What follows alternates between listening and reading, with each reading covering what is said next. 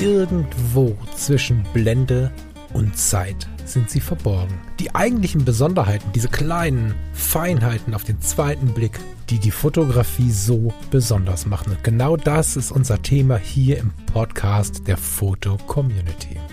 Ich möchte dich einladen, gemeinsam mit uns auf die Reise zu gehen. Auf die Reise durch die spannende Welt der Fotografie. Aufnahme läuft. Lieber Lars, jetzt müssen wir nur, einer von uns muss anfangen.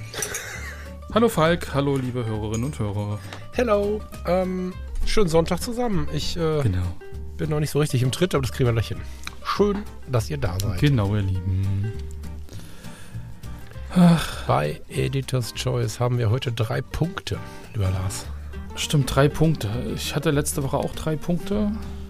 Vorletzte Woche. Flensburg? nee, zum Glück nicht. Die. Oh, wobei, lass mich mal überlegen. Ich müsste noch zwei haben, wenn ich mich recht erinnere. Ich hatte ja letztens, ich Ehrlich? hatte ja letztens eine rote Ampel. Und ich Oh, glaube, die wusste gelten ich ja, nicht. die Das ist doch ein Fahrverbot, gelten ja zwei Jahre die Punkte, ehe die wechseln, glaube ich. Zumindest war das früher so. Müsste man sich. Hattest du eine rote Ampel noch in der Zeit, als diese zwei sekunden regel am Start war? Oder hast du direkt Na, voll Also ich, ich bin dann auch vier so? Wochen gelaufen. Und ich musste auch Ah, ja. Strafe zahlen. Das ist ja mein persönlicher Horror, ne? Also ich bin wirklich äh, jahrelang jetzt nicht aufgefallen irgendwie und, und bin auch, glaube ich, inzwischen ein sehr gechillter Autofahrer, muss man sagen. Aber ich habe jetzt zweimal so eine Situation gehabt, wo ich dachte, ach du je, äh, das Ende einer Autobahn hier in der Umgebung. Da bin ich so vor mich hingefahren, spät abends und so. Und plötzlich stand jemand auf der Straße. Okay. Das war dann wohl ein Polizist. Und da war im Auslauf irgendwie 80 und ich hatte keinen blassen Schimmer, wie schnell ich gefahren bin. 200. Und ja, das Okay. nicht. Nein, nein. Aber oh, 120 mögen es Hm. vielleicht gewesen sein. Und äh, ich wurde verwarnt. Ach, da hast so du Glück nach gehabt. äh, langem Gespräch und so. Da habe ich also einfach wa- wahnsinniges Glück gehabt, weil, Ja. weil sie dann halt äh, vergessen haben, was auf dem, auf dem, auf dem Laser stand irgendwie. Keine Ahnung. Wahnsinnsglück, weil das wäre auf jeden Fall ein Fahrverbot geworden. Ohne, dass ich da irgendwie, also das war jetzt keine skurrile Situation, aber gleichermaßen kann ich mich nicht beschweren. Wenn da so ein Schild steht, weiß ich, wie schnell ich fahren darf. Wenn ich schneller fahre, ob sinnig oder unsinnig, bin ich halt schuld. Also ich bin ganz entspannt mit der Polizei und würde da niemals einen Vorwurf machen. Weil ich habe es ja verkackt, wenn ich das Schild nicht Ja, gesehen ja. habe. Aber das war so eine Situation und dann bin ich neulich ähm, 50 gefahren, wo 30 ist, ohne zu wissen, dass da 30 ist. Das habe ich einfach übersehen. Und wir haben jetzt hier so neue Blitzer, ich weiß nicht, ob es für euch auch gibt. Die stellst du mit dem Stativ in den Busch und die sind dann irgendwie mit Bluetooth, WLAN, weiß der Teufel was, mit dem Auto verbunden, was teilweise in der nächsten Straße steht. Okay. Also die, unglaublich. Da steht einfach ohne Kabel, ohne alles so, ein, nee, ist mir nicht bekannt. so, so, so eine Kompaktkamera mit einem Mini-Blitz drauf im Busch. und äh, die siehst Ja. halt dann jetzt gar nicht mehr. Ne? Und da war ich mir auch nicht sicher. 49 km/h bei 30, wo wir da jetzt stehen nach der neuen Straßenverkehrsordnung. Aber es war zwar sehr Hm. teuer. Ich habe über 100 Euro jetzt bezahlt oder knapp 100, glaube ich. Aber kein Ja. Punkt. Und kein Fahrverbot. Ja, bei uns war es lustig bei der roten Ampel. Also ich bin richtig bei Rot drüber gefahren. Also da war es dann im Rückspiegel schon wieder grün. Also das war richtig fies. Und ein paar Tage. Moment, aber jetzt erklär kurz die Situation, sonst denken die Leute, du hast sie nicht mehr alle. Nein, das ist eine Rechtsabbieger-Ampel ähm, und der Rechtsabbieger-Blitzer sozusagen. Und ich bin halt rechts abgebogen, als die gerade Ausspur grün wurde. Und habe halt nicht gecheckt, dass ich ja rechts noch rot hatte. Deshalb ähm, Ah. ein Versehen im Endeffekt. Aber wir haben gar keinen Blitzer auf unserem Foto äh, heute. Nur die drei Punkte, die uns jetzt schon wieder völlig vom Thema weggebracht haben. Lieber Günther Nusche, ich äh, kannte dein Profil bis gerade gar nicht, beziehungsweise wenn ich mir das Foto anschaue, jetzt muss ich mal korrigieren, der Günther kommt mir so bekannt vor. Kenne ich den von woanders? Weiß ich nicht. Viele Motive in Düsseldorf kennen wir uns sogar privat. Jetzt habe ich, also ich bin gerade, ich gucke mal dahin, wo sonst keiner gucken kann. Nee. Äh, keine Ahnung, Günther, however, du kommst mir sehr, sehr, sehr vertraut vor, wenn ich mir dein Bild anschaue. Aber wir haben ein schönes Bild vorgelegt bekommen von dir, äh, wo Lars, du ganz viel Interpretationsspielraum gesehen hast. Wir haben einen Ort, den ich kenne, den ich aber äh, jetzt nicht äh, laut beschreiben möchte, weil das vielleicht die Spannung rausnimmt. Wir haben eine Mauer. Eine Mauer, die schon einige Jahre dort steht. Das sieht man ihr auch an. Die hat eine gewisse, heißt es bei Steinen dann auch Patina? Egal, ich mag das Wort. Würde ich, ja. Auf dem Stein befindet sich ein Geländer. Das hätte ich übrigens jetzt nicht mit beschrieben. Entweder das ist neu oder ich habe es die Jahre alle nicht wahrgenommen. Total spannend. Und ähm, hinter dieser Mauer sehen wir einfach nur einen sehr weiten, offenen Himmel. Schwarz-weiß das Ganze. Einen sehr weiten offenen Himmel mit ähm, einzelnen Wolken, aber auch ähm, einer guten Portion blauem Himmel. Das Licht scheint von oben links ziemlich zu knallen, weil sowohl auf dem Himmel, auf diesem Hintergrund, Sonnenstrahlen, vielleicht sind die auch im Objektiv entstanden, keine Ahnung, zu sehen zu sein scheinen und das äh, funktioniert auch oder passt auch, wenn man sich den Lichteinfall auf dem Mädchen, was im Bild ist, ähm, nochmal anschaut. Da ist nämlich ein Mädchen, was diese Mauer emporklettert und sich an dem Gestänge von, dem, von der Berüstung festhält und auch so darüber schaut in diese Ferne. Und dem Betrachter ist nicht gezeigt, was hinter dieser Mauer ist. Aber es ist angedeutet, dass irgendwas da sein muss. Also nur der Himmel kann es nicht sein, weil es wehen zwei Fahnen hinter dieser Mauer. Ähm, die eine ist von der Weißen Flotte. Das ist spiegelverkehrt. Ich kann nicht genau lesen, was drauf steht. Kreh äh, an der ähm, keine Ahnung. Weiße Flotte auf jeden Fall. Das kann ich sehen. Ähm, Weiße Flotte ist der Schiffsverkehr äh, in Düsseldorf, der auch teilweise äh, Richtung Köln und die andere Richtung hoch und runter fährt und teilweise ähm, Linienverkehr macht, wo man aber auch Schiffe chartern kann für Feierlichkeiten und so. Das heißt, da scheint ja, ja, was ist denn dahinter? Ist dahinter mhm. ein Schiffsanleger und offene See? Ist dahinter ein Fluss? Ist dahinter nur das Büro von der Weißen Flotte? Sind wir vielleicht auf einem etwas historischen, älteren Gebäude mitten in der Innenstadt oder auf dem Land. Das finde ich halt ganz spannend, dass das so offen bleibt durch diese Perspektive. Was sieht das Mädchen?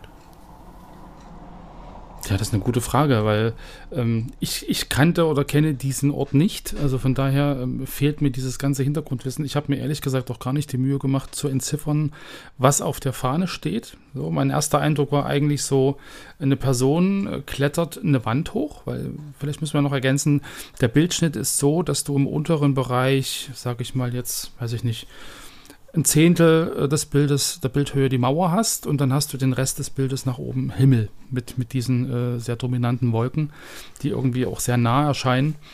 Und ähm, man sieht halt nicht, ob da jetzt, sag ich mal, unter dieser Mauerkante, ob es zehn Meter nach unten geht oder irgendwie, äh, ob da gleich äh, Fußweg ist oder nicht. Ähm, man sieht halt dieses, dieses, diese junge Frau, dieses Mädchen da hochklettern und meine Assoziation war einfach, sie, sie klettert über so eine sehr massive Mauer, die oben auch noch eine, ein Geländer hat, also nochmal eine Sperre an sich und blickt so in die Weite. Und, und du hast halt wirklich äh, nur die Wolken äh, im Blickfeld, du siehst nicht, ob da noch was kommt oder nicht. Und ähm, das war für mich so dieses, dieses, ähm, so dieses Symbolcharakter, das Bild für mich eigentlich hatte dass du ein riesengroßes Hindernis überwindest, um einfach dann auch in die Ferne gucken zu können oder irgendwie um, um das zu sehen, was dahinter liegt. Äh, ob das jetzt die Zukunft ist oder äh, jetzt räumlich gesehen ein anderes Gebiet, äh, mag dahingestellt sein. Aber ähm, das hatte für mich im Prinzip eine sehr, sehr große Symbolkraft. So, und jetzt in dem Moment, wo du das natürlich irgendwo in der Stadt verortest und da ist die Weiße Flotte und dahinter ist ein Fluss und dann, dann äh, wird das natürlich alles wieder viel, viel äh, realitätsgetreu. Nee, noch nicht, noch nicht, weil wir, wir, das ist ja der Witz. Also selbst wenn wir das mit der Weißen Flasche nicht gelesen haben, wissen wir ja nicht, was ist dahinter. Weil es muss ja nicht, also nicht überall, wo so eine Fahne ist, ist auch ein Fluss oder ist auch ein Anleger oder was auch immer. Vielleicht ist da einfach nur das Headquarter oder vielleicht hat einfach auf einem großen Platz vor einem Park es gibt den Nordpark in Düsseldorf, sehr historischer äh, Ort, alt, alte Mauern, viele alte Mauern. Das könnte genauso da sein, dass einfach die Weiße Flotte, weil wir, keine Ahnung, die Woche des Rheins haben, da ihre Flaggen gehisst hat. Also es ist mhm. ja alles offen noch. Mhm. Aber trotzdem kriegt es dadurch irgendwie für mich wieder so, ähm, es wird normaler. Ich weiß, dass es in Düsseldorf so. wahrscheinlich ist. Das, oder Umgebung. Das ist natürlich mhm. was, was ähm, äh, dadurch alleine schon irgendwie so ein bisschen ein Ort und ein Gespräch oder wie soll man sagen, was Festeres bekommt. Ne? Mm, ich finde aber, dass das äh, etwas zeigt, was, was manchmal fotografisch so ein bisschen in Vergessenheit gerät, nämlich äh, Fotos, die Fragen aufwerfen. Ne, ich kann mich gut erinnern, in meinen ersten, tja, in meiner ersten Zeit, in der ich mich mit Fotografie beschäftigt habe überhaupt, ähm, war es so, dass ähm, mir immer wieder so ganz raffinierte Sachen äh, gezeigt wurden, wie zum Beispiel, guck mal, wenn du jetzt ein Porträt machst und du hast im Hintergrund einen weiten Himmel und äh, ähm, die Person guckt aber nach rechts und äh, da ist dann aber nichts zu erkennen, äh, dann vermutest du ja, dass am Ende des Bildes quasi doch irgendwas ist.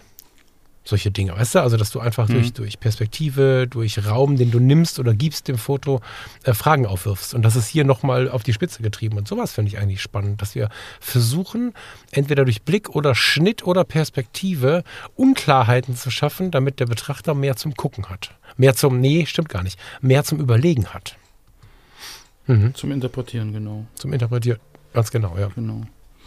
Genau, was ich, was ich, äh, was mir gerade irgendwie so auffällt noch, dass du halt ähm, bildmittig auch noch so ein Wolkenloch hast. So, und das, das, das Mädchen guckt irgendwie auch so in dieses Loch rein, der Blick bündelt sich so ein bisschen da. Also das ist dann auch vom, vom Moment her, gut, ist die Frage, wie schnell diese Wolken ziehen. Aber wenn ich so mir die Wolken angucke, könnte es durchaus sein, gerade wenn die Fahne so, so im Wind weht, dass du doch eine durchaus steife Brise hast und die Wolken relativ schnell ziehen. Ich weiß jetzt nicht, ob das bea- beabsichtigt war, so dieses, dieses Loch abzuwarten. Hängt natürlich auch immer davon ab, wie schnell das Mädel da hochklettert oder wie viele Versuche sie braucht.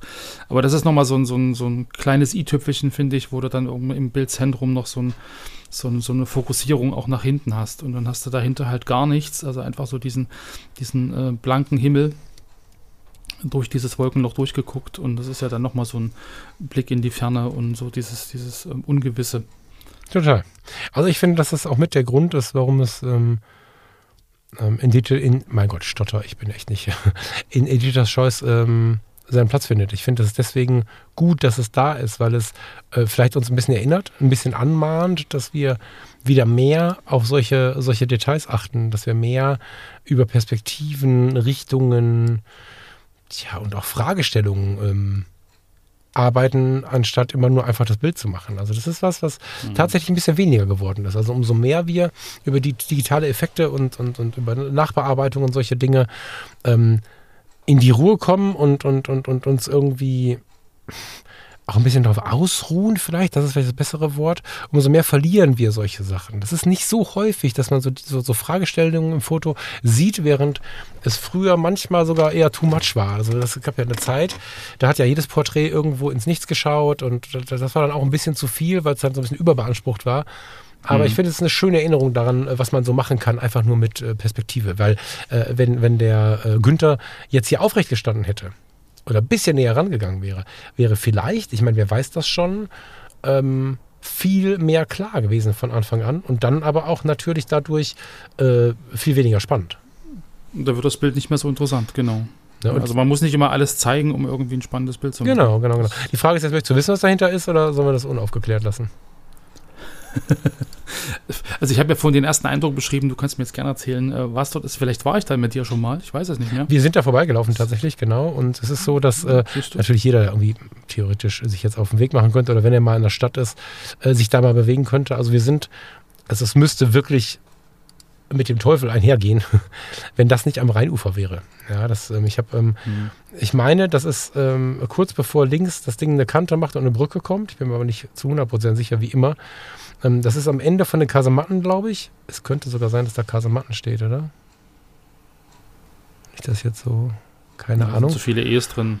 Hm, However, also es ist auf der oberen Ebene an der Rheinuferpromenade, da wo, also meiner Meinung nach ist es da, wo auch diese Bäumchen gepflanzt sind und wir diesen Schotter-Radweg haben und solche Geschichten. Darunter befinden sich noch die sogenannten Kasematten. Das sind alte Lagerräume, die inzwischen genutzt sind für Cafés und Bars und so. Und ich meine, dass da ein Büro von der Weißen Flotte und ein Anleger wäre. Aber das ist jetzt so hm, aus der Erinnerung heraus. Jedenfalls ist es am Rheinufer ähm, zwischen dem Burgplatz und dem Johannes-Rau-Platz, also so auf halber Höhe würde ich vermuten. In der Nähe von der Brücke, unweit von dem alten Hafenbecken, wo noch so ein altes äh, Schiff drin Ja. steht. Könnt ihr euch ja mal auf die Suche machen. Und äh, sollte ich da Unrecht haben in meiner Erinnerung, könnt ihr mich natürlich gerne korrigieren, aber ich bin mir da schon ziemlich sicher gerade. Und jetzt hat seinen Zauber völlig verloren. Nee, gar nicht, gar nicht, Nee, ganz im Gegenteil. ja. Geh mal hin und äh, Ja. mach mal ein ähnliches Bild. Weißt du, so. Oder, oder zeig's mal im Stehen oder so. Da bleiben ständig Leute stehen. Also es ist so, dass du, dass du, äh, wenn du, ich finde ja immer so Nachmachen hat ja so einen negativen äh, Hm. Touch, ne? Aber äh, lass dich halt äh, an der Stelle hier äh, vom ähm, Günther inspirieren. Ja, also man kann sich auch an diese Stelle stellen und einfach mal abwarten, was passiert. So, vielleicht, äh, Genau. kommt, also da kommen ständig Leute und gucken darüber. Das heißt, man könnte eine Serie bauen, ein Stativ aufbauen und eine Serie machen zum Beispiel. Mhm.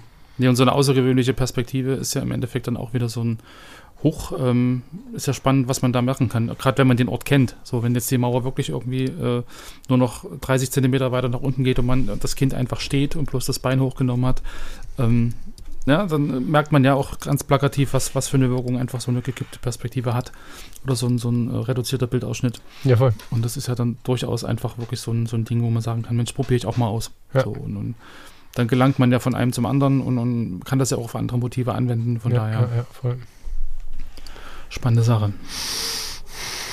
Spannende Sache. Genau. Was auch spannend ist, ist das ganze Portfolio von ihm, finde ich. Mhm. Da kannst du ja vielleicht als, als äh, was ist das, Düsseldorf was? Ja, wir haben da, also ja, ich muss jetzt mal kurz noch mal ein bisschen tiefer schauen. Ähm, er hat extrem viel aus Düsseldorf online. Deswegen kam wahrscheinlich auch der Gedanke, als mir, als er mir gerade so vertraut vorkam, ob wir uns tatsächlich aus dem Leben irgendwo kennen. Ich muss mal kurz hier durch die Bilder seppen. Das ist Köln. Ah, man kann natürlich auch nach Düsseldorf reisen, um Fotos zu machen. Ne? Ähm, Ja. Ne, das ist ja. Hier sind wir, ah, hier sind wir im Landtag. Na, also es ist sehr, sehr Düsseldorf-lastig und ähm, wir haben sogar eine neue Sendung gerade gefunden, während wir so rumgeschaut haben. Also ein neues Sendungsthema, das verraten wir jetzt aber noch nicht. Für November oder Anfang Dezember, mal gucken. Äh, Mhm. über, über den Günther. Ähm, Günther nutzt schon sehr oder zeigt uns in seinem Portfolio sehr, dass eine Stadt in ihrer, tja, in ihrem Generalbass sehr, sehr hilfreich sein kann für einen grünen Faden oder für einen roten Faden.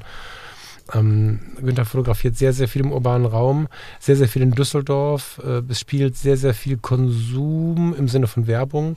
Ähm, ich, ich sehe Christ, ich habe irgendwo Dior gesehen, glaube ich. Ne? Ähm, ich sehe viele Geschäfte, Menschen, die spazieren gehen, Calvin Klein. Ich sehe viele spannende, moderne Architektur. Das ist ja einfach, wofür Düsseldorf inzwischen steht. Nicht, nicht schon immer, aber inzwischen.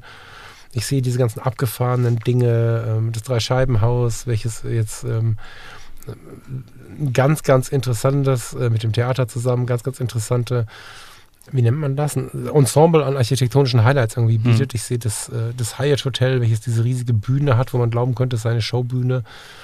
Ähm, die Spiegelungen äh, von den Hotelkomplexen im Hintergrund der Rheinturm. Also es ist sehr viel Düsseldorf, aber ähm, auf eine ganz, also, also es ist ein roter Faden drin, das ist ganz interessant und ich könnte Mhm. den jetzt nicht benennen. Klar spielt er viel mit dem Licht, das ideal, wenn wir fotografieren, mit dem Licht zu spielen, aber es macht auch viel der Ort aus in dem Fall. Also guckt euch auf jeden Fall dieses Motiv äh, oder dieses, äh, dieses Portfolio vom Günther mal an. Ich persönlich finde, es macht große Lust, ähm, nach Düsseldorf zum Fotografieren zu gehen. Ich war in der letzten Zeit viel im Ruhrgebiet unterwegs, weil wir ja hier genau auf der Kante sind zwischen Ruhrpott und, und Düsseldorf. Äh, War länger, länger heißt jetzt ein paar Wochen äh, nicht mehr in Düsseldorf. Das macht Lust, jetzt gleich ins Auto zu steigen. Mhm. Ja, Düsseldorf ist ein bisschen weit für mich. Ich probiere das gleiche mal in Leipzig. Mach das. Ich habe ja, äh, also mir wurde auch schon erklärt, äh, Leipzig wäre das äh, neue Düsseldorf des Ostens. Ist das so? Ich glaube, Leipzig ist das neue Berlin, aber da hatten wir, glaube ich, in der letzten Sendung schon mal drüber gesprochen, dass das durchaus schwankt. Alles klar. Lieber Lars, ich äh, muss los. Tschüss. Dann habt noch einen schönen Abend. Bis dahin. Tschüss. Ebenso. Eine schöne Zeit. Bis dahin. Ciao, ciao.